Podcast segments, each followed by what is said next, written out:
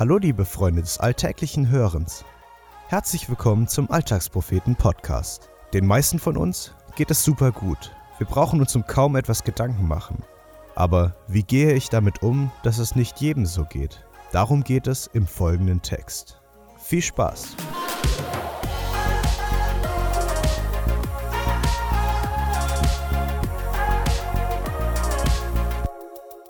Ich sitze hier.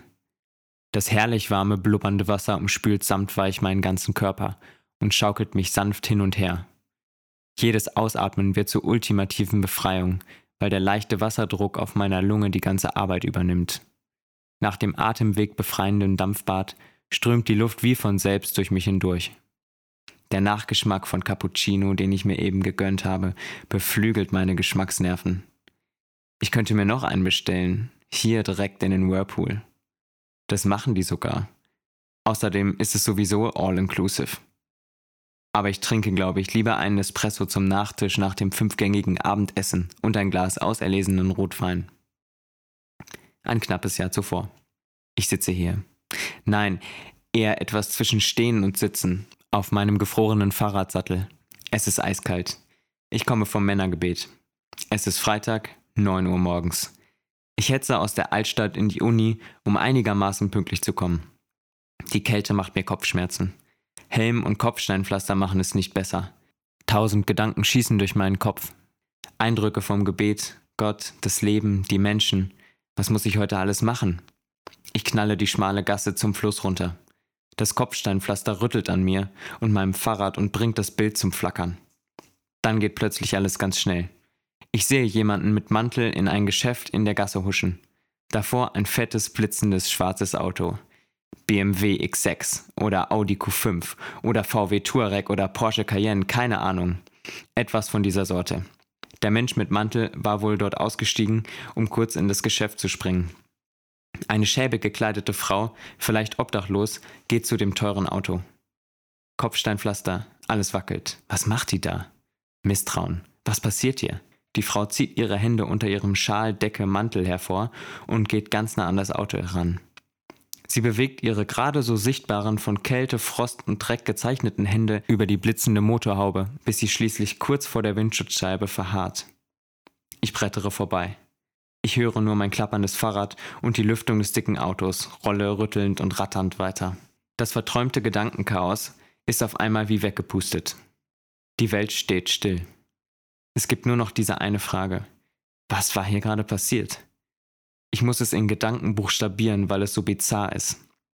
Die schäbig gekleidete Frau aus der Gasse war zu dem fetten schwarzen Auto gegangen, um für diesen einen kurzen Moment ihre Hände an der aufsteigenden Restwärme des Motors zu wärmen. Bevor ich überhaupt glauben kann, wovon ich gerade Zeuge geworden war, springt es mir an die Kehle und krallt sich fest. Es steckt mir einen Kloß in den Hals. Es schnürt mir den Brustkorb zu. Es fringt meinen Magen aus. Es saugt die Energie aus mir raus. Dieses kleine, schmierig stinkende Monster, das ich schon so lange kenne. Das Scharmekel. Es tanzt und kreischt und keift in mir. Ich empfinde brennende Wut auf den Mensch mit Mantel im Laden, weil ihm das Auto gehört. Herzzerreißendes Mitleid mit der Frau. Auftürmende Machtlosigkeit, weil ich nur zuschauen kann. Das Scharmekel sammelt das alles ein und formt daraus einen verzerrten Spiegel, den es mir unbarmherzig und höhnisch vor das Gesicht hält. Ich sehe mich, einer von den Reichen, einer aus dem Team Mensch mit Mantel und Auto. Ich schäme mich in Grund und Boden und würde gerne betroffen runterschauen, aber das Scharmekel presst mein Gesicht an den Spiegel. Ich kann mich nicht bewegen.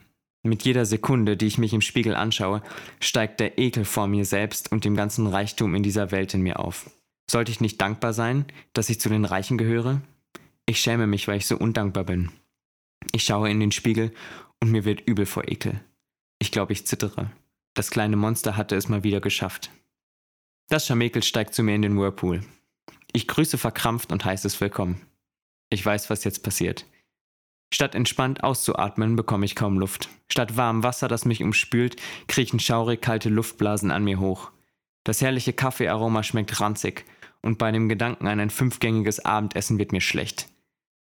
Jetzt bin ich dankbar. Dankbar, dass die schäbig gekleidete Frau mich jetzt nicht sehen kann und diesen ekelhaften Reichtum jenseits all ihrer Vorstellungen bemerkt. Sie hat mich gebrandmarkt. Gebrandmarkt mit Erinnerung obwohl sie mich wahrscheinlich gar nicht gesehen hat. Ich ziehe die Notbremse, stehe auf, gehe zur Dusche und wasche mir das vor Luxus stinkende Wasser vom Leib. Ich kann es einfach nicht genießen, es geht nicht. Das konnte ich noch nie, so richtig. Über die Zeit sind das Scharmekel und ich Freunde geworden. Wir kennen uns einfach schon seit so vielen Jahren und teilen so viele gemeinsame Momente. Papa, der mich mit dem Porsche irgendwo abholt und ich in die Augen meiner Freunde schaue, während ich einsteige. Sie blitzen mich an mit einer Mischung aus Bewunderung für etwas, das mir nicht zusteht, und Neid auf etwas, das ich selbst gar nicht will. Skiurlaube mit meiner Familie, die ich so liebe, aber das Scharmekel habe ich immer dabei. Ein Geldgeschenk für ein alternatives Fahrrad, das ich mir schon länger kaufen will, aber im letzten Moment einen Rückzieher mache, weil ich es eigentlich nicht brauche und mir stattdessen Bücher fürs Studium kaufe, die ich sowieso gekauft hätte. Mama, die fragt, ob ich das feinste Lammfilet mit Papas bester Rotweinsoße zu Weihnachten essen möchte, mein Lieblingsessen. Jedes Mal wieder ein innerer Kampf zwischen Dankbarkeit, Vorfreude, Schuld und Scham. Ich mag ja auch Nudeln mit Tomatensauce. Nicht zuletzt eine Hochzeit, für die ich tausende Euro für Genuss, riesige Freude, geliebte Frau, Freunde, Familie und schönste Erinnerungen investiere. Statt einer hübschen Blume habe ich aber mein Scharmekel in die Anzugtasche gesteckt. Diese Liste könnte ich lange fortführen. Auf der einen Seite tue ich damit ganz vielen Menschen und Gott Unrecht mit meiner Undankbarkeit und mit der Unfähigkeit, Wohlstand als Segen anzunehmen und zu genießen. Das tut mir unendlich leid. Ich kann nicht anders. Auf der anderen Seite erinnert mich das Scharmekel immer wieder an alle, denen es nicht so gut geht wie mir. Es konfrontiert mich mit der Ungleichheit und der Ungerechtigkeit in dieser Welt, damit sie niemals aufhören an mir zu nagen. Es bewahrt mich vor Gleichgültigkeit und hilft mir, Menschen in Armut und Leid mit liebevollen Augen anzuschauen. Es zeigt mir meine Machtlosigkeit und treibt mich in Gottes offene Arme, damit ich lerne, ihm zu vertrauen. Denn ihm stehen Wege offen, die ich weder sehen noch gehen kann. Ich versuche nur einen verschwindend kleinen Beitrag dazu zu leisten. Ich bete, ich spende. Ich glaube, Gott hat mir das Scharmekel geschickt, damit ich einen Hauch der Vorstellung erhalte, wie er sich fühlt, wenn er, allmächtig, allwissend und voller Liebe für die Welt, die Ungerechtigkeit, den Schmerz und das Leid der Welt erträgt. Damit kriegt er mich immer wieder. Wenn ich mich dann angeekelt von meinem Luxus in einem verzerrten Spiegel sehen muss und mich schäme, weiß ich sicher, dass er mich sieht, kennt und trotzdem liebt. Das ist eine Erfahrung, die mir zu einem unerklärlichen Geheimnis des Glaubens geworden ist. Und Stück für Stück lerne ich eine unendlich teure Geduld, wenn ich an Gottes Hand die Ungerechtigkeit der Welt betrachte. Demut.